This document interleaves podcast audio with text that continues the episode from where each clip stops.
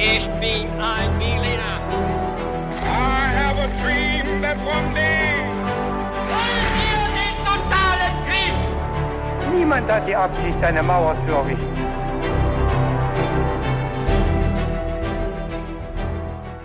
Hi und willkommen zurück zu einer neuen Folge His2Go. Wie immer mit uns, Viktor. und David. Und für alle, die neu dabei sind, erkläre ich ganz kurz, wie wir dabei vorgehen. Und zwar ist es so, dass immer einer die Geschichte vorbereitet und sie dann auch erzählt. Und der andere hat keine Ahnung, worum es gehen wird. Und heute ist es David, der uns die Geschichte erzählt. Und ich bin es, Viktor, der keine Ahnung hat, worum es gehen wird. Und bevor wir aber anfangen, gibt's immer ein paar knifflige Fragen, die David mir stellen wird und die ich dann beantworten darf und wo ihr natürlich ähm, alle mitraten dürft. Und bevor wir aber anfangen, habe ich noch eine kurze Frage an dich, David. Was trinkst du heute eigentlich zum Podcast? Ja, ich habe mir ähm, selber einen Latte Macchiato gezaubert, mit meinem eigenen Kaffee und ähm, bin auch ganz äh, zufrieden mit dem Ergebnis. Ja, es sieht auf jeden Fall gut aus.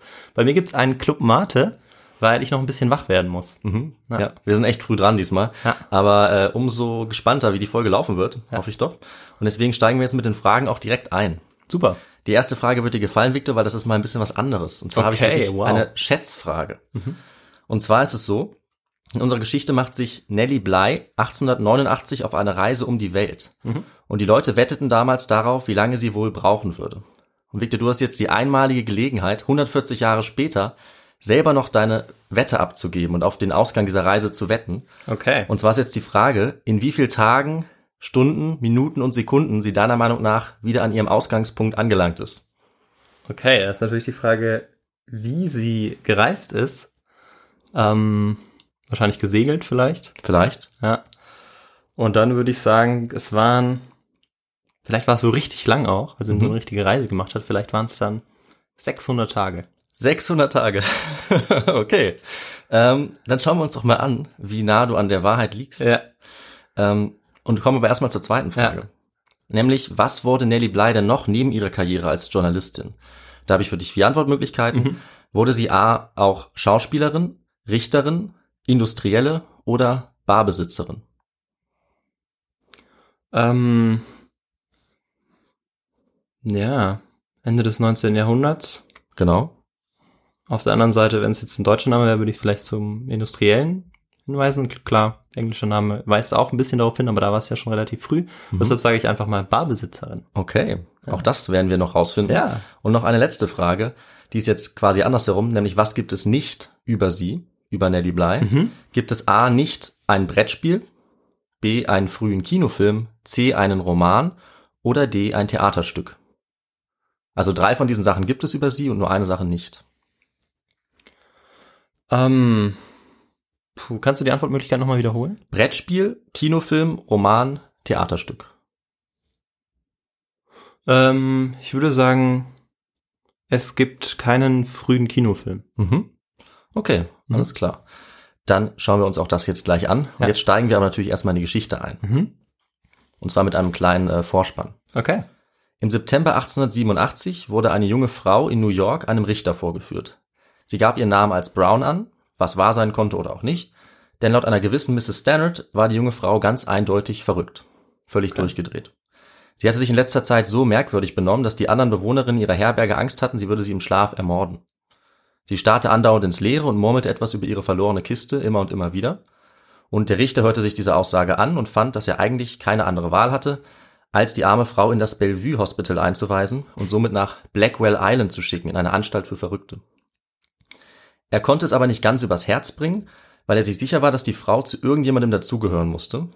Also hat er, bevor sie abgeführt wurde, den Herren der Presse, und es waren wirklich nur Herren dort auch anwesend, den hat er gesagt, sie sollten doch über diese Frau mal schreiben in ihren Zeitungen, sodass sie dann jemand erkennen würde und sie wieder aufnehmen würde.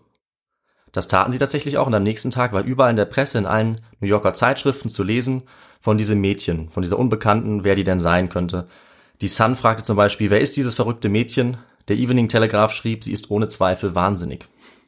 Nur in einer einzigen Zeitung gab es allerdings nichts über dieses Mädchen zu lesen. Und möchtest du raten, warum, Victor? Ähm, puh, vielleicht, weil sie wussten, dass sie nicht verrückt war. Ganz genau. Du hast völlig recht. Die ähm, eine Zeitung, die wusste ganz genau, dass diese Frau nicht verrückt war, sondern dass es ihre Reporterin war. Ah, ja, genau, stimmt. Klar, Und der Name der Reporterin. Reporterin war natürlich Nellie Bly, Ja. unsere Hauptperson. Und ähm, sie hatte das natürlich nur vorgetäuscht. Okay. Sie hatte das vorgetäuscht, denn sie war im Vollbesitz ihrer geistigen Fähigkeiten. Dazu ziemlich clever, wie man an dieser Geschichte sieht. Und sie war jetzt auf dem besten Weg, ihren ersten richtig großen Auftrag zu erfüllen, indem sie eben vorgab, verrückt zu sein, um Zugang zu dieser Anstalt zu äh, erhalten Okay. und dort von den Bedingungen zu berichten. Spannend. Wow. Ja, was wir gerade gehört haben, ist äh, nur der Auftakt zu einer der bemerkenswertesten Aktionen eigentlich im Leben von Nellie Bly.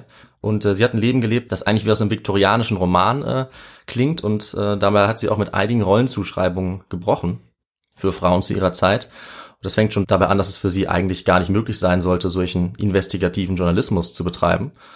Und ja, weil ihr Leben voll ist von solchen spannenden Momenten, deswegen fangen wir jetzt ganz am Anfang an, gehen dann chronologisch vor und erfahren dann unter anderem, ähm, warum sie jetzt dann später in Rekordzeit um die Welt reisen wollte. In Rekordzeit. In Rekordzeit. Ach so, ja, dann ist meine Antwort ja schon völlig falsch. Ich dachte, sie lässt sich Zeit, betreibt dann so ein bisschen Journalismus. Nee, es in läuft ein bisschen Ecken anders. Okay. Und wir erfahren natürlich auch, was mit ihrer Einweisung dann, was nach ihrer Einweisung geschehen ist in dieser Anstalt und auch wie sie es geschafft hat, das Leben von vielen Menschen zum Positiven zu verändern.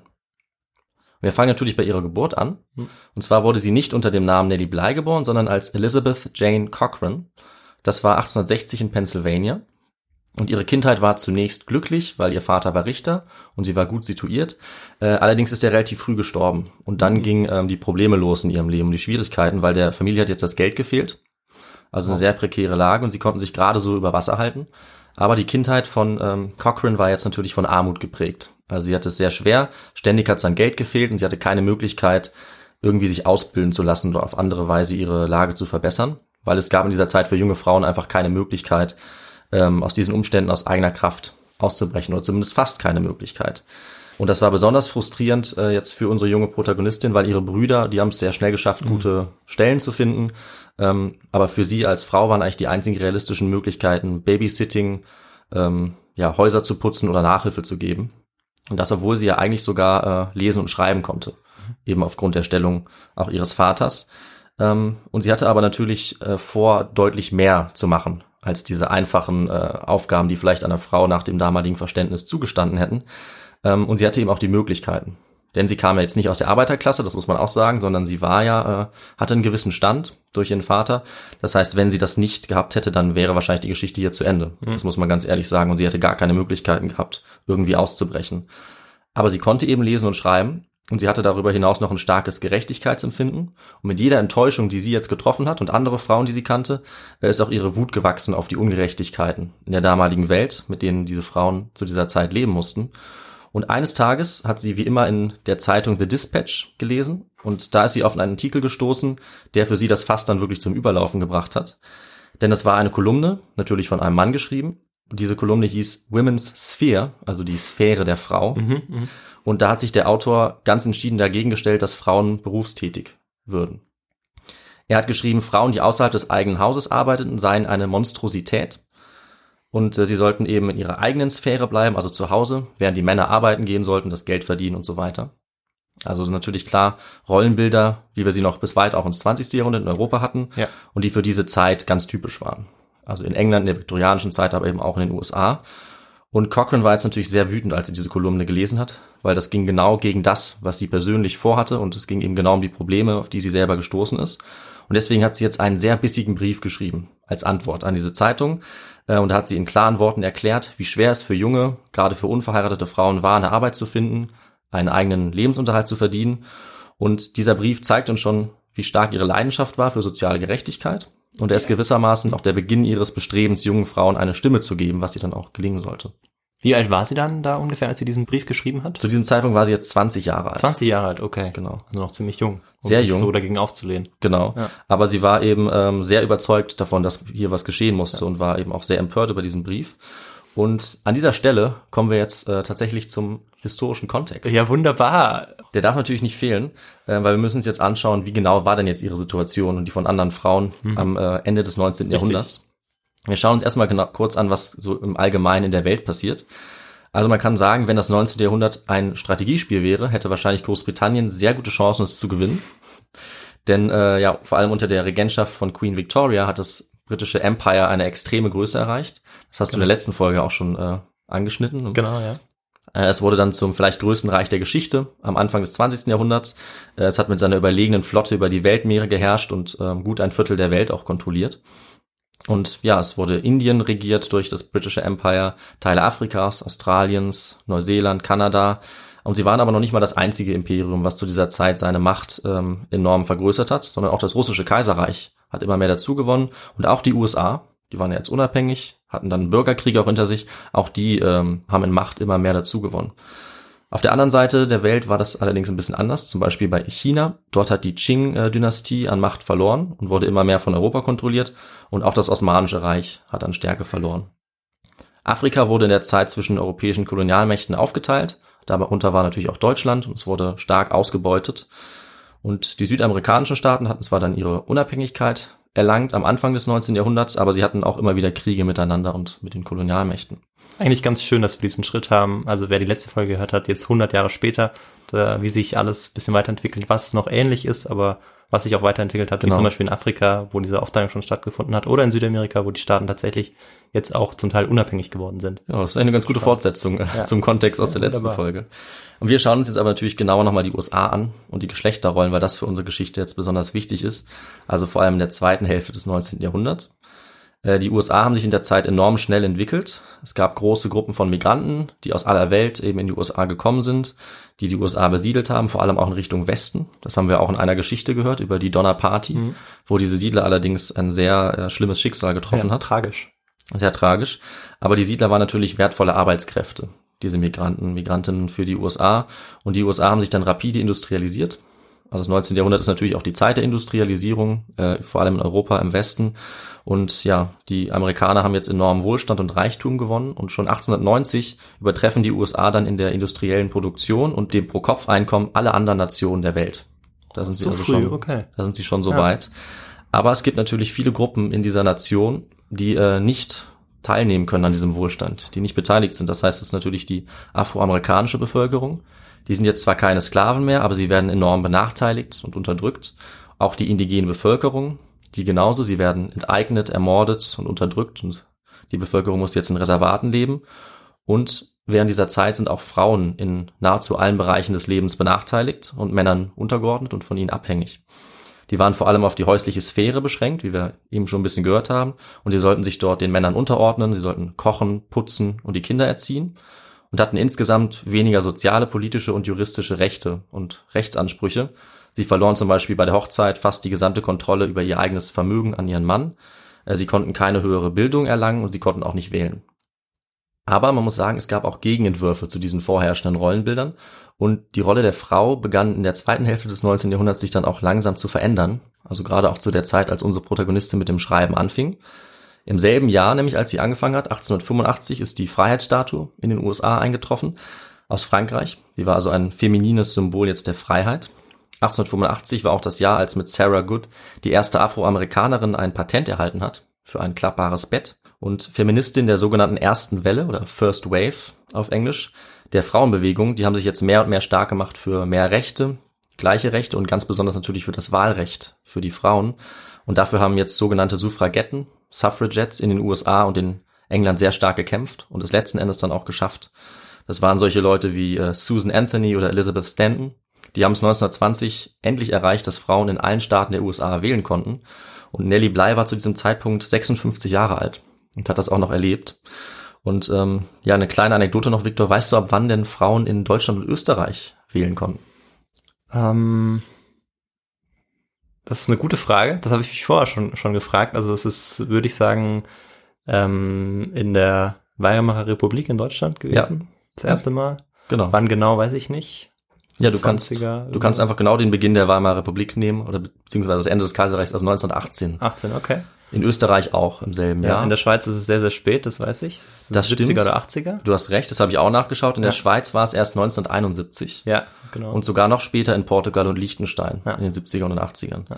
Also in den USA relativ früh, aber in Deutschland und Österreich sogar noch früher. Ja. Und nachdem wir uns das jetzt so ein bisschen angeguckt haben, also was die Umstände waren, was die Schwierigkeiten waren und wofür Frauen und zum Teil auch Männer gekämpft haben in dieser Zeit, kehren wir jetzt zurück zu unserer Protagonistin. ja. Ja, also sie hatte jetzt einen feurigen Brief an diese Zeitung geschrieben. Genau. Sie hat die Umstände angeprangert und den Brief hat sie unterschrieben mit einsames Waisenmädchen. Okay. Ja, Lonely Orphan Girl, was uns zeigt, wie sie sich gefühlt hat in dieser Situation. Und ja, mit diesem Brief hat sie es geschafft, den Herausgeber dieser Zeitung, einen Mann namens Madden, äh, zu überzeugen. Das, obwohl äh, sehr viele Briefe an diese Zeitung eingetroffen sind nach der Kolumne, weil sie war nicht die einzige Frau, die sich sehr darüber geärgert hat, verständlicherweise. Und der Madden hatte jetzt zwar eine ganze Ladung an Briefen, aber dieser eine Brief äh, von unserer Protagonistin von Cochrane, der ist besonders rausgestochen. Der war einfach so gut, so gut geschrieben. Ja, ja und nein. Okay. Also zum einen war er voller Fehler, weil Ah. äh, sie konnte zwar lesen und schreiben, aber sie hatte ja keine richtige Bildung Okay. erhalten. Das heißt, es gab viele Rechtschreibungsfehler, viele Grammatikfehler. Aber zum anderen konnte man eben, wie du ja schon äh, dir gedacht hast, erkennen, wie viel Herzblut und Überzeugung in diesem Brief gesteckt hat und vielleicht auch was für ein natürliches Talent dafür, äh, solche Sachen zu schreiben, so im, im journalistischen Stil. Und deswegen wollte Madden jetzt unbedingt diese anonyme Autorin treffen. Aber er musste ja irgendwie äh, sie erreichen. Und deswegen hat er in seiner Zeitung jetzt eine Anzeige gestellt, wo er gesagt hat, er will wissen, wer dieses anonyme Orphan Girl, dieses Waisenmädchen ist.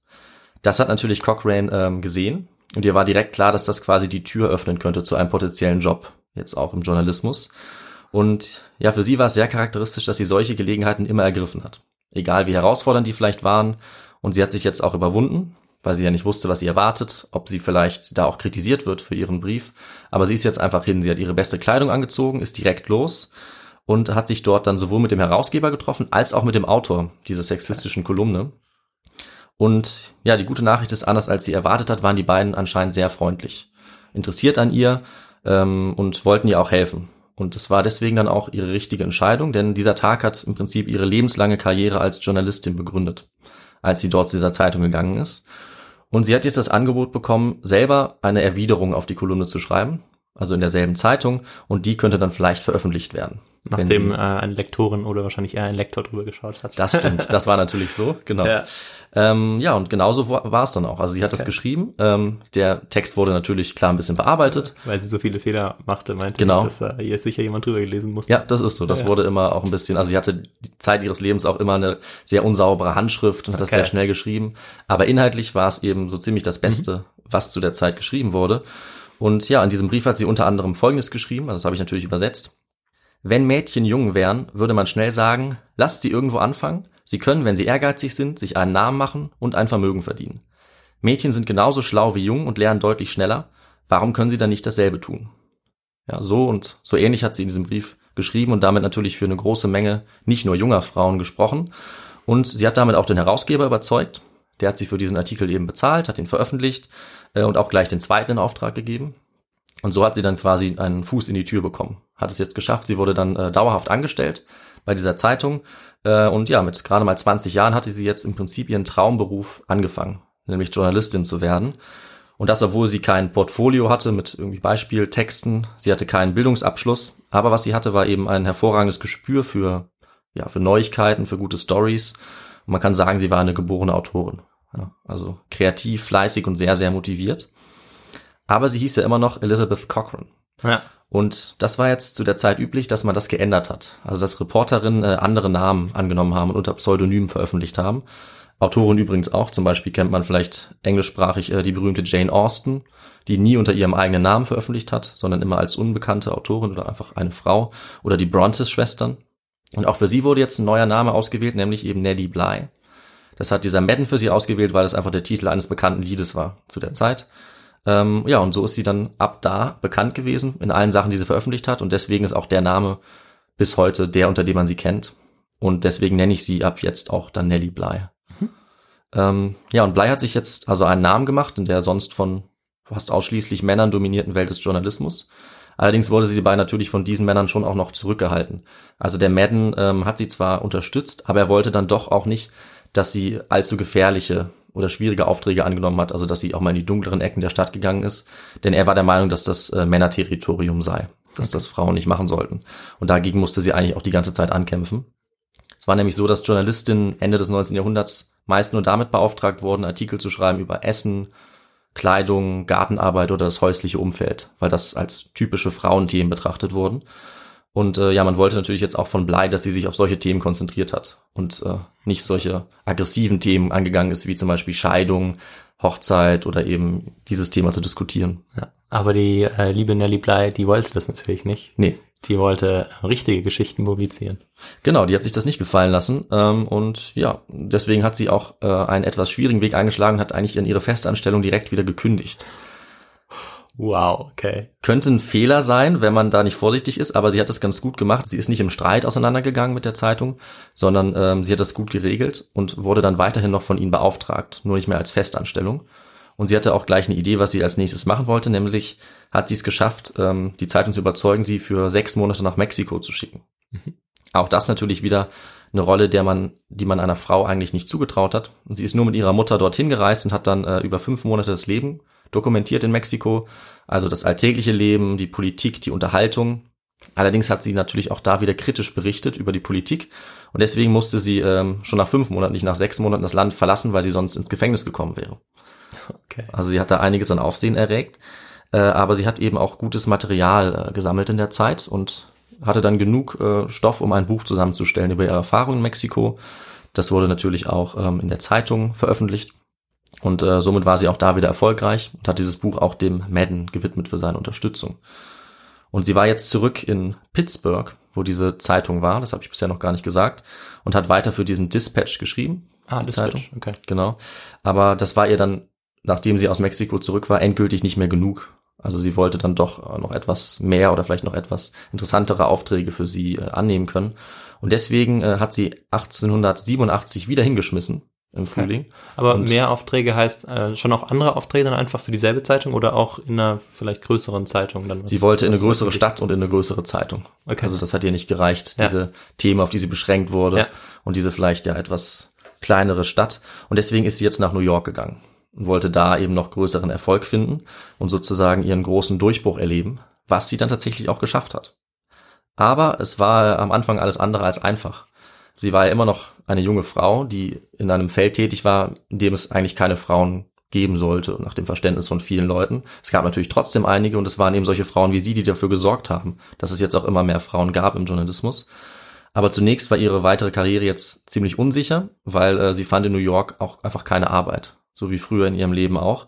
Es war eben nicht gern gesehen, dass so eine junge Frau als Journalistin arbeiten wollte und sie ist mehrere Monate lang bei allen Zeitungen äh, aufgelaufen und äh, man hat ihr eigentlich die Tür die ganze Zeit vor der Nase zugeschlagen oder die Tür gar nicht erst geöffnet. Sie hat alles Mögliche versucht, hatte verrückte Ideen, wie zum Beispiel in einem Heißluftballon zu fliegen, davon ah, zu berichten. Okay, schön. Wieder was, was uns an eine andere Geschichte erinnert ja, von genau. To Go. Ne? Aber auch das hat man einer Frau nicht zugetraut. Und als sie wirklich kurz vor der Verzweiflung war, hat sie ähm, ja einen großen Versuch noch gestartet, mit dem sie dann Erfolg hatte. Und typisch für sie hat sie die Sache einfach selbst in die Hand genommen.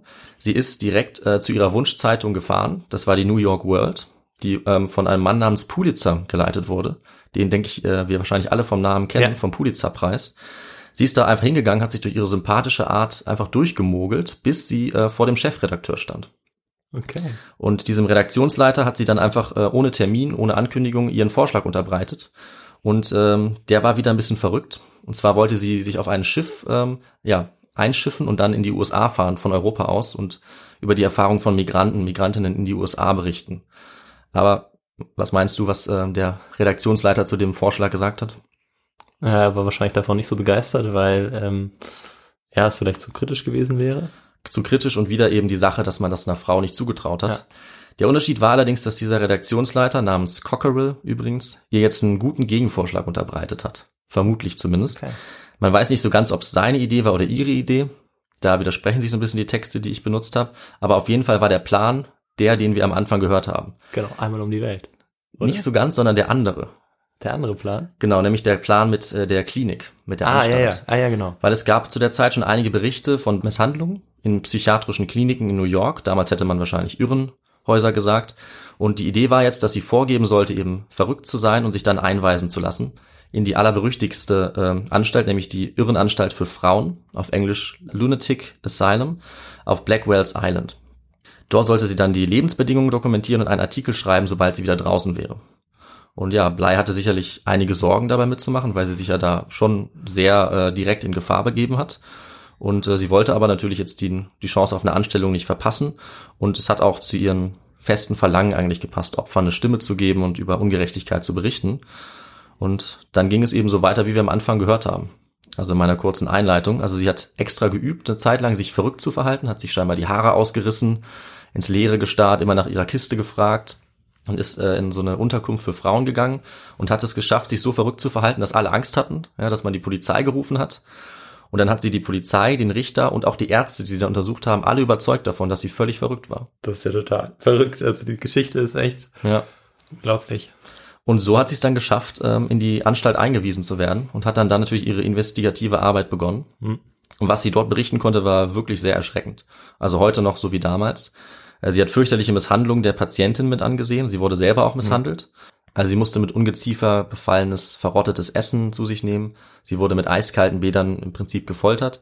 Sie wurde in leeren Räumen eingesperrt und angeschrien und anderen Patientinnen ging es sogar noch schlimmer. Die wurden verprügelt und wirklich psychisch und physisch gefoltert, sodass einige von denen tatsächlich auch erst dort verrückt geworden sind, die eigentlich unschuldig eingewiesen wurden, weil natürlich die Diagnose zu der Zeit ähm, ja überhaupt nicht wissenschaftlich war und Ja. oft sehr willkürlich. Ja, und ist auch ein spannendes Thema, was man in ähm, oder aktuell auch immer in Filmen und Serien wiederfindet. Mhm. Und ähm, was ich auch selbst sehr interessant finde, wie dort Menschen Ja. tatsächlich behandelt wurden und dass das wahrscheinlich, was in den Filmen gezeigt wird, nicht ähm, überzogen ist oft. Zum Teil sicherlich nicht, aber das könnte man auf jeden Fall sich mal genauer angucken. Also die, die Zustände waren wirklich, wirklich schrecklich zu der Zeit. Also das war ja wie bestimmt im Prinzip Folter und entspricht natürlich überhaupt nicht dem, was man heute für eine angemessene oder gerechte und auch menschliche Behandlung ähm, äh, ansehen würde. Was besonders erschreckend war jetzt auch für Nelly Bly, war, dass viele Patientinnen dort überhaupt nicht verrückt waren, ganz eindeutig, sondern ganz viele waren tatsächlich Migrantinnen, die einfach kein Englisch konnten und die dort also völlig zu Unrecht äh, festgehalten wurden und die niemandem erklären konnten, dass sie gar nicht verrückt waren und die man einfach eben die ganze Zeit dort eingesperrt hat.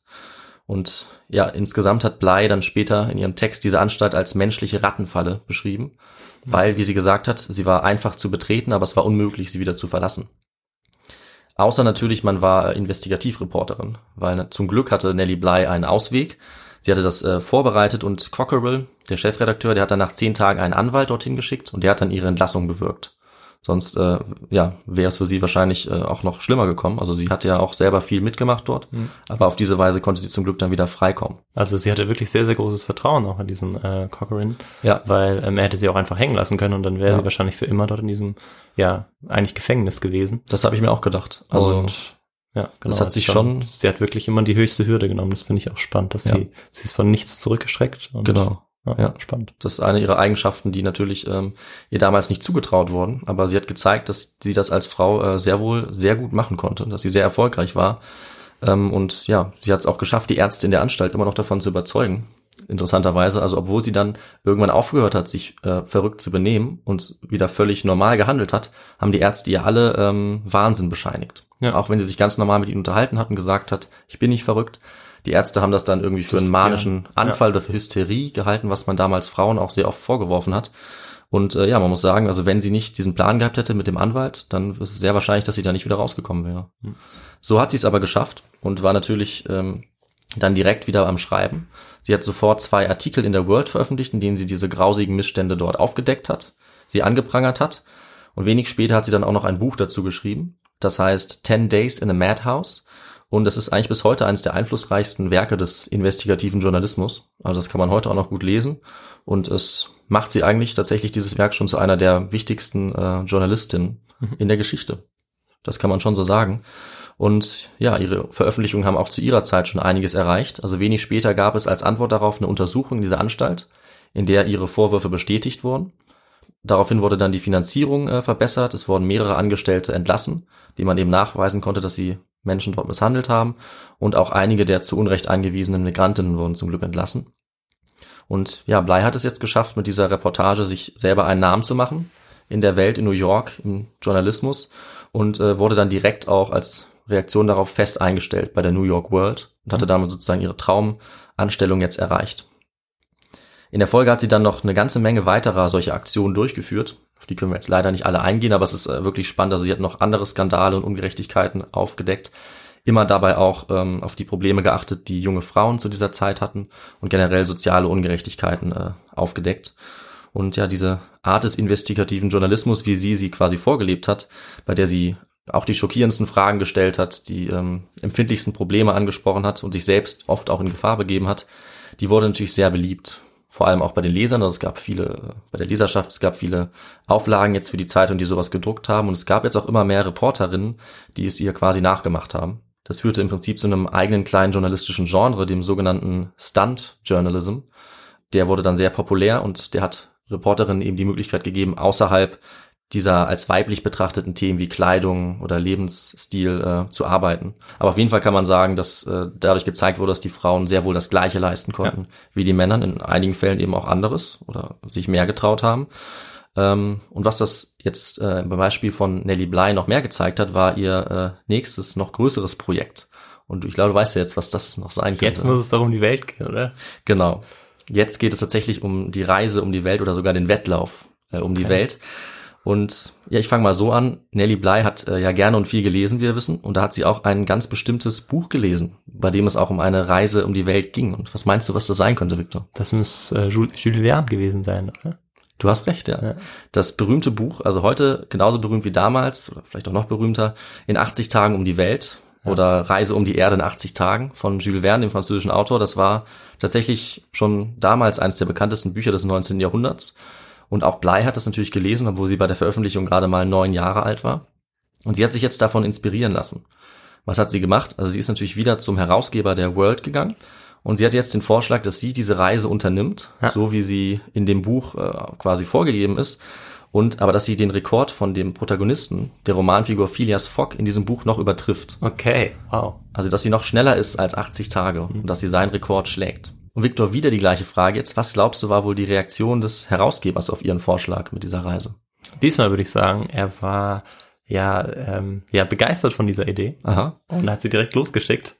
Nein, nicht. Das war wieder dieselbe Reaktion. Obwohl sie jetzt schon so viele ja. so Stories gemacht Immer hat. Immer noch. Und dieses dieses ja. Stunt, Stunt Journalism ja, ja. ja als neue Genre rausgekommen ist. Ja, also die Rollenbilder der Zeit waren eben sehr schwer äh, zu verändern oder sehr sehr starr und ja Cockerell, ihr Herausgeber, hat jetzt wieder gesagt, ein solches Unternehmen sollte man am besten von einem Mann durchführen lassen, weil der muss laut ihm dann nicht begleitet werden, der würde angeblich nicht so eine Umlänge an Koffern mitnehmen wie eine Frau. Also Unfassbar. Aus unsere, unserer Sicht natürlich extrem sexistisch, aber entsprach mhm. eben damals, äh, ja, den Rollenbildern, die man gehabt hat über Frauen. Und wir können uns, glaube ich, denken, dass diese Antwort Blei natürlich überhaupt nicht gefallen hat.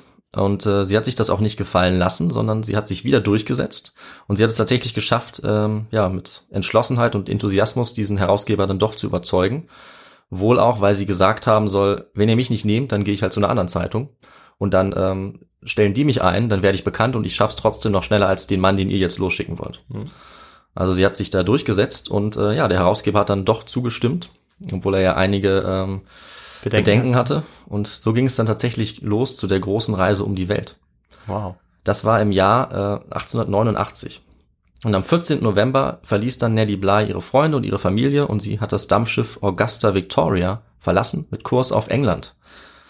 Dabei hatte sie allerdings erst drei Tage vor der Abreise Bescheid bekommen, wann es eigentlich genau losgeht. Das heißt, sie hatte extrem wenig Zeit. Und jetzt musste sie natürlich noch ein paar Vorbereitungen treffen, was ich ganz spannend finde. Was sie gemacht hat, sie ist zu einer Schneiderin gegangen, hat sich ein Kleid nähen lassen, was drei Monate lang ununterbrochen halten sollte, dass sie das die ganze Zeit tragen konnte. Und sie hat auch, vielleicht zum Trotz gegen diese angebliche Angewohnheit von Frauen, so viele Koffer mitzunehmen, nur eine einzige Tasche mitgenommen. Mehr hat sie nicht gebraucht. Und folgendes hat sie äh, mit auf die Reise genommen. Das finde ich auch sehr spannend.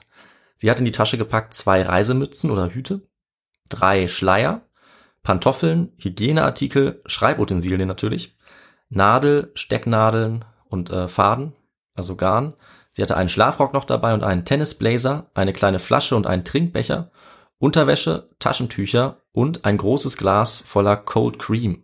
Das ist wohl eine Salbe oder Hautcreme, mhm. die es auch eben damals schon gab. Und das alles hat äh, ganz gut in ihre eine Tasche gepasst und mehr hatte sie tatsächlich nicht dabei für eine Reise, die sie eben auf ungefähr drei Monate geschätzt hat. Okay, das ist wirklich nicht viel. Das ist nicht viel.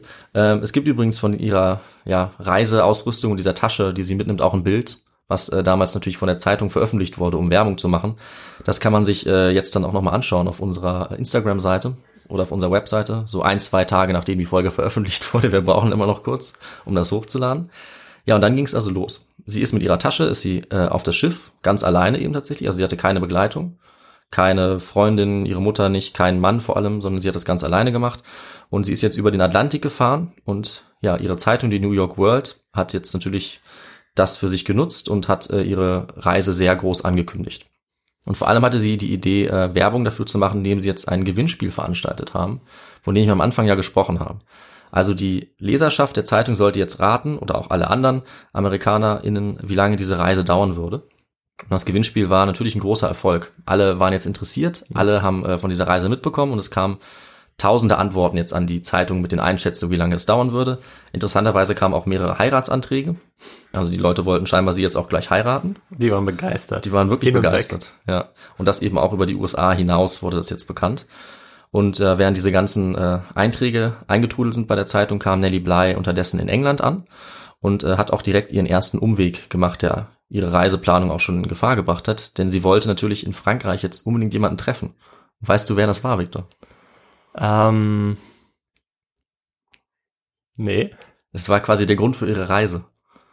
Jules Verne, oder? Ja, ganz genau. Ah, okay. Sie wollte den Autor des Buches treffen. Ja, klar. In 80 Tagen um die Welt. Ja. Und ja, Jules Verne äh, hatte davon auch mitbekommen, Ja. hat sich gefreut, sie zu treffen. Und so ist sie tatsächlich kurz äh, einen Umweg nach Frankreich gefahren und Ja. dann ging die Reise erst wieder weiter von London aus. Okay. Nachdem sie dem ja kurz Hallo gesagt hatte. Dort galt es dann äh, schnell die notwendigen Tickets zu kaufen, weil sie hatte eigentlich am Anfang nur das Ticket äh, nach England, musste dann immer wieder ähm, ja nachkaufen und die Reiserouten sich genau anschauen. Und von da ging es dann äh, erst per Schiff und dann per Zug äh, über Frankreich, nach Italien, Ägypten, Arabien und dann weiter Richtung Asien. Und ja, währenddessen sind zu Hause New York stündlich neue ähm, Einträge eingetroffen für diese Wette. Deutlich häufiger muss man sagen als die Berichte von Bly, weil sie konnte entweder ganz kurze Nachrichten per Telegraph äh, nach New York schicken oder detaillierte Berichte, die dann mehrere Wochen unterwegs waren. Und so war es dann zum Beispiel so, als sie ähm, bereits in Asien war, dass erst dann der Bericht über ihre Fahrt nach England äh, in New York eingetroffen ist. Also viel, viel später. Und von Asien, also in Asien ist sie erstmal nach Colombo äh, gesegelt. Dann musste sie dort schon mal fünf Tage warten, bis es weiter nach Penang ging. Nach zwei Tagen war sie dann allerdings bereits in Singapur und noch eine weitere Woche auf See hat es gedauert, bis sie in Hongkong eingetroffen ist. Das hat auch eigentlich ganz gut ihrem Plan ähm, entsprochen. Also vor allem mit Schiff und Zug. Dampfschiffe waren das äh, große Reisemittel, Ja. was ihr die Lei- Reise erleichtert hat zu dieser Zeit. Ist sie dann ähm, ja weiter Richtung Osten gereist. Und unterwegs hat sie immer wieder eben geschrieben und berichtet, was sie auf der Reise so erlebt hat. Sie hatte einige sehr skurrile Geschichten zu berichten von ihren Mitreisenden. Da gab es zum Beispiel einen Mann, der äh, die ganze Zeit seinen Puls messen musste. Der musste Okay. immer wieder nachzählen. Ein anderer Mann äh, hat jeden Schritt gezählt, den er in seinem Leben gemacht hat. Und auch wenn er auf dem Schiff umhergelaufen ist. Okay, wow, das ist wirklich verrückt. Das ist sehr verrückt. Ich weiß nicht, wann er angefangen Vielleicht hat mit hast du Zählen. den ja auch vorher getroffen äh, in dieser Anstalt. Das könnte, das würde mich auch nicht überraschen. Wobei das ja eine Frauenanstalt war. Ja, Aber stimmt. Wer weiß. Stimmt, Ähm, es gab auch einen anderen Mann, der äh, sie auch heiraten wollte scheinbar Ja. und äh, ihr die ganze Zeit gefolgt ist, aber den konnte sie zum Glück irgendwie abschütteln. Okay. Und dann ist sie auch in Hongkong angekommen und da bekam sie jetzt die überraschende Nachricht, dass sie eine Konkurrentin hatte auf dieser Reise, Uh, nämlich die Reporterin Elizabeth Bisland. Okay. Die hatte ebenfalls an dem Wettrennen teilgenommen und zwar für das Magazin Cosmopolitan. Okay, wow. Das gibt's ja heute noch im Ja. Gegensatz zu der New York World. Und ihre Konkurrentin war in die entgegengesetzte Richtung aufgebrochen. Also Mhm. sie nach Osten, die andere nach Westen. Und ähm, man hat ihr gesagt, dass sie jetzt schon viel weiter gekommen sei als Blei, sodass sie quasi in Gefahr war, auch dieses Wettrennen jetzt zu verlieren. Und es sah tatsächlich auch ziemlich schlecht aus, Mhm. weil sie musste in Hongkong fünf Tage warten, bis es endlich weitergehen konnte nach Japan, nach Yokohama. Ist Yokohama in Japan? Ja, ich denke schon, ja. Ich hoff's. Auf jeden Fall nach Yokohama, das Ja. ist richtig. Ähm, und von dort konnte es dann nach San Francisco gehen. Also da würde sie dann schon Ja. wieder auf äh, amerikanischem Boden stehen. Und als dann aber am 20. Januar das Land in Sicht kam, also San Francisco in Sicht kam, wurde sie informiert von der Besatzung des Schiffes, dass die leider den Gesundheitspass vergessen hatten in Japan, ohne den man eben nicht anlegen konnte. Und deswegen mussten sie jetzt umkehren, um diesen Pass wiederzuholen. Aber das hat sich Blei äh, nicht gefallen lassen. Hm. Sie wollte sich das natürlich jetzt nicht vermiesen lassen. Sie hat ganz ruhig darauf geantwortet, dass sie sich, wenn sie jetzt nicht äh, diesen Pass finden und dann anlegen, die Kehle durchschneiden würde. Also eine extreme Drohung. Okay, ja. Und ja, daraufhin hat die Schiffscrew nochmal gesucht und haben dann tatsächlich diesen Gesundheitspass doch noch auf dem Schiff gefunden. Hm. Und äh, ja, ich weiß nicht, inwieweit das wahr ist. Das hat sie, denke ich, selber berichtet. Ja. Aber auf jeden Fall eine extreme Maßnahme, äh, die aber Erfolg hatte durch diese Drohung. Sie konnten jetzt ähm, auf US-Boden landen, in San Francisco anlegen. Und Jetzt, wo sie wieder zurück in ihrem Land war, war sie natürlich der Star, schlechthin. Also alle haben über sie berichtet, das ganze Land hat ihr jetzt zugeschaut auf den letzten Metern. Ähm, sie ist dann mit dem Zug Richtung Ostküste gefahren, was auch relativ neu war, dass man jetzt eben, dass es eine Zugverbindung über die ganzen USA mhm. gab. Das hat diese Reisen überhaupt auch erst äh, ermöglicht. Ja. So wie auch andere Sachen, wie zum Beispiel der Panama-Kanal. Mhm solche Neuerungen. Und ja, überall, wo sie jetzt eingetroffen ist mit dem Zug, wurde sie von Menschenmengen erwartet, die ihr zugejubelt haben.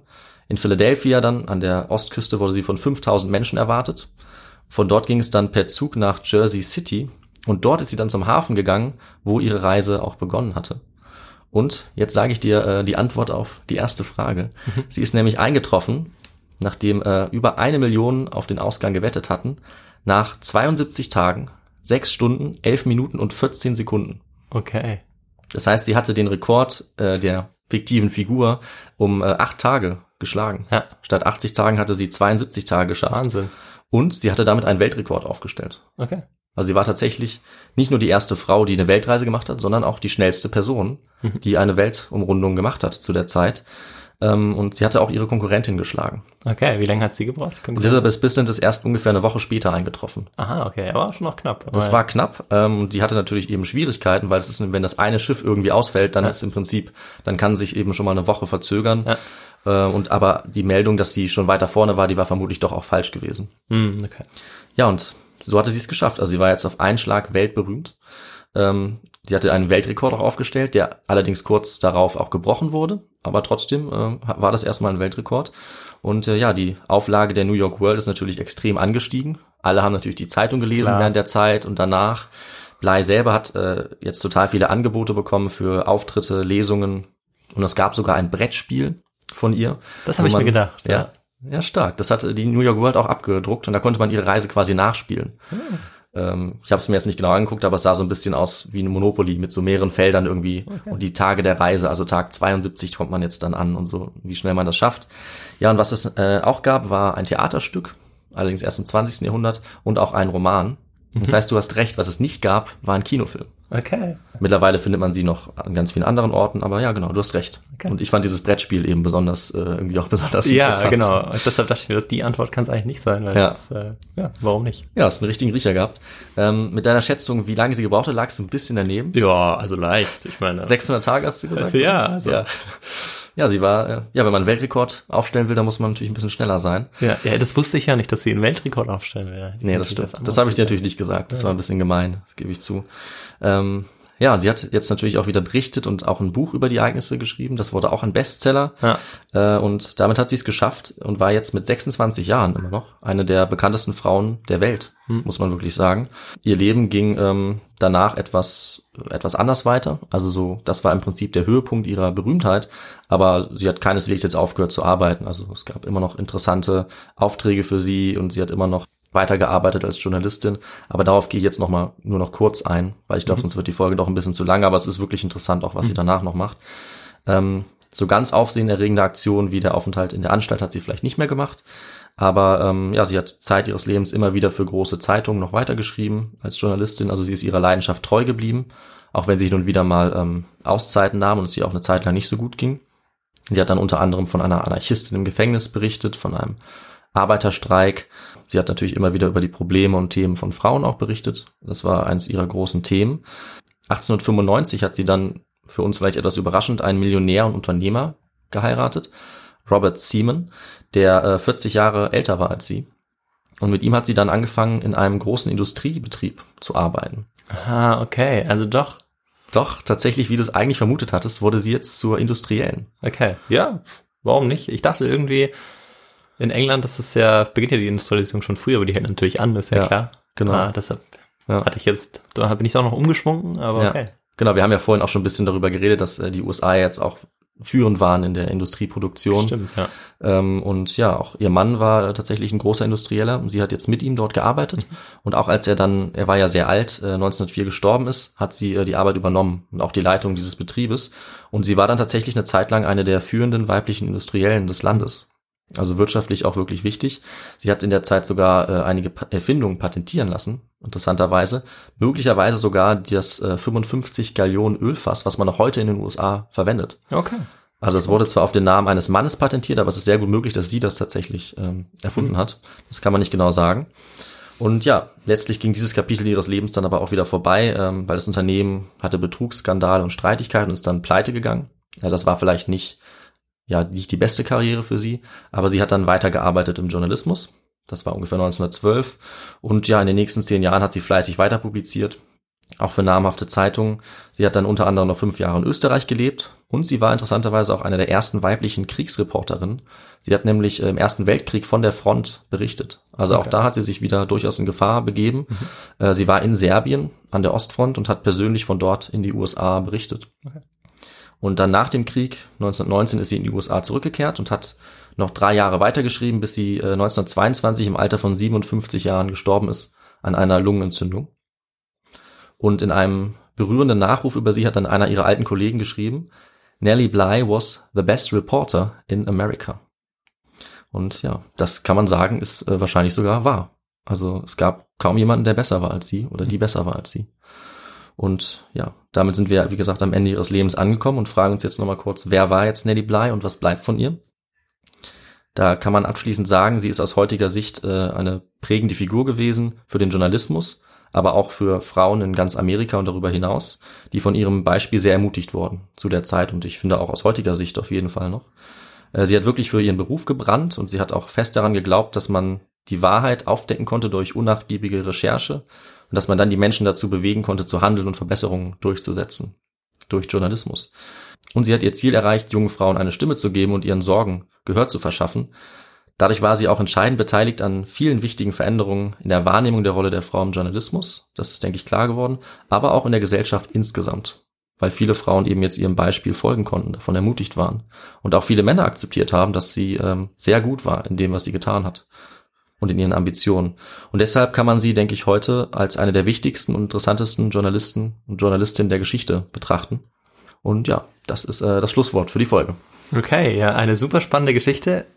Und ich hatte bisher noch nichts gehört von einer Nelly Bly. Mhm. Und deshalb war es für mich auch super interessant zu sehen, dass man auch andere Figuren hat, die ähm, ja, die man mit Feminismus äh, auch einfach in Verbindung setzen kann, die ähm, ja so so eine spannende äh, spannende Biografie auch haben und ja. die so viel auch durchlebt haben und so viel auch selber angegangen sind. Also das ist ja spannend, dass sie auch wirklich immer die, ja, wie ich es schon gesagt habe, die höchste Hürde genommen hat, vor nichts zurückgeschreckt ist und ja, einfach super eindrucksvoll. Ja. Und ja, mich würde interessieren, wie du auch auf die Geschichte gekommen bist. Ja, das ist natürlich eine gute Frage. Ja, ähm, ist eigentlich gar nicht so spannend. Also ich habe tatsächlich einfach äh, im, bei YouTube Dokus geschaut, in mhm. denen es unter anderem eben äh, um so ja Irren Irrenhäuser ging. Tatsächlich. Weil ich das ein ganz spannendes Thema fand. Ja. Und ich dachte, ich könnte darüber äh, mal berichten. Und da war natürlich dann ein Beispiel, die Journalistin, die sich selber hat einweisen lassen, um dann zu berichten. Da dachte Wahnsinn. ich so, okay, das klingt nicht schlecht, aber ich dachte, die Story ist vielleicht alleine noch nicht noch nicht lang genug oder nicht nicht interessant genug. Aber dann habe ich geguckt, wer war das jetzt? Also wer war Nelly Bly? Und habe ich gemerkt, dass das bei weitem nicht alles war, was sie gemacht hat. Und dann die Reise um die Welt, die hat mich natürlich dann auch noch mal gepackt. Ja, das sind viele Facetten. Einfach. Genau, dann dachte ich, okay, das könnte eine sehr gute Folge sein. Ja. Und als ich dann mehr gelesen habe, fand ich selber auch total spannend, äh, das ja. nachzuvollziehen, was sie da alles gemacht hat, wie sie äh, berichtet hat, wie sie um die Welt gereist ist. Aber im Prinzip, ja, was, war ich einfach ein bisschen äh, im Internet unterwegs und es war Zufall, dass ich da drauf gestoßen ja. bin. Was ja auch super spannend ist, wenn ich das noch anmerken darf, ist, dass diese Geschichte ja äh, auch zeitlich super reinpasst, weil vor ein paar Tagen, also wenn die Folge dann veröffentlicht sein wird, ging ja auch ähm, diese, ja, das Segeln um die Welt, Vendée Globe, ah. das auch sehr bekannt ist und jedes Jahr stattfindet, zu Ende. Und äh, war dieses Jahr auch ja ein Deutscher ähm, lange vorne dabei, hat es dann am Schluss leider nicht geschafft, okay. zu gewinnen. Der ist auch relativ schnell um die Welt gesegelt und äh, deshalb passt die Geschichte auch super gut. Rein. Ja, cool. Ja. Das wusste ich und, nicht. Ja, ist Zufall jetzt. Ja. Und genau, dann würde ich sagen, gehen wir zur Literatur oder hätte ich noch die Frage, was du für Literatur benutzt hast? Ja, äh, sehr gerne. Also ich habe ähm, jetzt Online-Literatur benutzen müssen, natürlich aufgrund mhm. der aktuellen Corona-Lage, aber äh, es gab ganz gute Sachen. Ich habe drei Artikel vor allem benutzt. Ähm, einmal äh, ein Artikel, der heißt Pioneer Journalist Extraordinaire, Nelly Bly. In der Zeitschrift, dann hatte ich noch den Artikel aus dem Buch The Best Undercover Reporter in History, Nelly Bly, aus dem Buch uh, The Great Reporters. Das ist ganz spannend, weil da geht es eben auch noch um andere große Reporter und Reporterinnen. Das kann ich auf jeden Fall empfehlen. Und auch noch ein bisschen genauer Into the Madhouse with Nelly Bly. Da geht es tatsächlich um dieses Girl Stunt Reporting. Das ist auch ganz spannend. Also die drei Artikel finde ich alle super, sind natürlich alle auf Englisch. Ähm, genau, die werden natürlich äh, verlinkt sein, unseren Quellen auf Instagram, auf unserer Webseite. Da kann man gerne mal reingucken, da gibt's auch spannende Bilder. Okay. Die sind alle sehr spannend geschrieben, hat echt Spaß gemacht. Genau, und auf die drei habe ich mich bezogen. Ja, ja, trotz der englischen Sprache, glaube ich, traue ich mich da auf jeden Fall mal ran. Ja, Die Geschichte fand ich wirklich super. Ähm, ja, einfach weil so viel passiert ist und weil es so äh, überraschend auch ist. ja, Und genau, dann sag ich noch was, wie man uns unterstützen kann. genau. Richtig? Und bevor das, bevor du das sagst, äh, wollten wir noch auf eine andere Sache eingehen. Äh, Ach ja, Und die ist jetzt natürlich die spannende Frage, ob du es geschafft hast, das zu erfüllen. Ja, finde ich schon. Wir haben viele Nachrichten bekommen, die ein bisschen kritisieren, dass wir, wenn wir zuhören, sehr oft ein bestätigendes Ja oder mhm sagen Mhm. währenddessen. So ist es. Und das wollen wir jetzt vermeiden. Also ich habe es jetzt auch nicht ganz rausgelassen, glaube ich, aber ich habe es weniger gemacht. Ich glaube, es war ganz gut, ja. Ja, ich weiß nicht so. Also während man aufnimmt, ist es, ist es ziemlich schwer darauf zu achten, aber Ja. ich glaube, es war besser. Genau. Also wir versuchen, dass es auf jeden Fall weniger wird, weil wir haben selber auch beim Anhören gemerkt, ja, das, das unterbricht ein bisschen den, den Fluss. Ja. Und genau da achten wir jetzt drauf. Und jetzt kann ich aber dazu kommen, wie wir uns unterstützen können. Genau, jetzt haben wir das abgehakt und äh, ja, wir versuchen das uns zu bessern, versprochen. Ja. Genau. Wie immer könnt ihr uns auf unsere Feedback-E-Mail schreiben, feedback.histogo@gmail.com. Ihr ähm, könnt uns bei Instagram folgen, ihr könnt uns bei Spotify folgen. Wir sind auch bei Twitter. Und ansonsten könnt ihr uns auch gerne spenden, damit wir auch weiterhin eben Literatur, auch Online-Literatur, die auch kostenpflichtig ist zum Teil, ähm, damit wir die uns dann auch finanzieren können und auch das Material. Und ja, genau, auf unserer Website gibt's dann auch noch die Literatur, die gibt's aber auch bei Instagram, genauso wie die Bilder, die du ja schon angesprochen hast. Genau. Da gibt's noch ein paar mehr Infos dazu. Und ja, ansonsten habe ich, glaube ich, alles gesagt. Genau, und wir bedanken uns natürlich auch wieder bei allen Leuten, die uns gespendet haben, die uns geschrieben haben, uns Feedback äh, geschickt haben. Das war wieder, ja, sehr schön. Sehr viele Nachrichten, hat uns sehr gefreut. Ja, genau. Und dann würde ich sagen, bis in zehn Tagen. Ich Genau. glaube, ich habe schon eine Geschichte, ich bin mir noch nicht sicher. Ich freue mich drauf und Ja. äh, wir sehen uns bald wieder. Ne? Genau. Macht's gut. Ciao. Tschüss.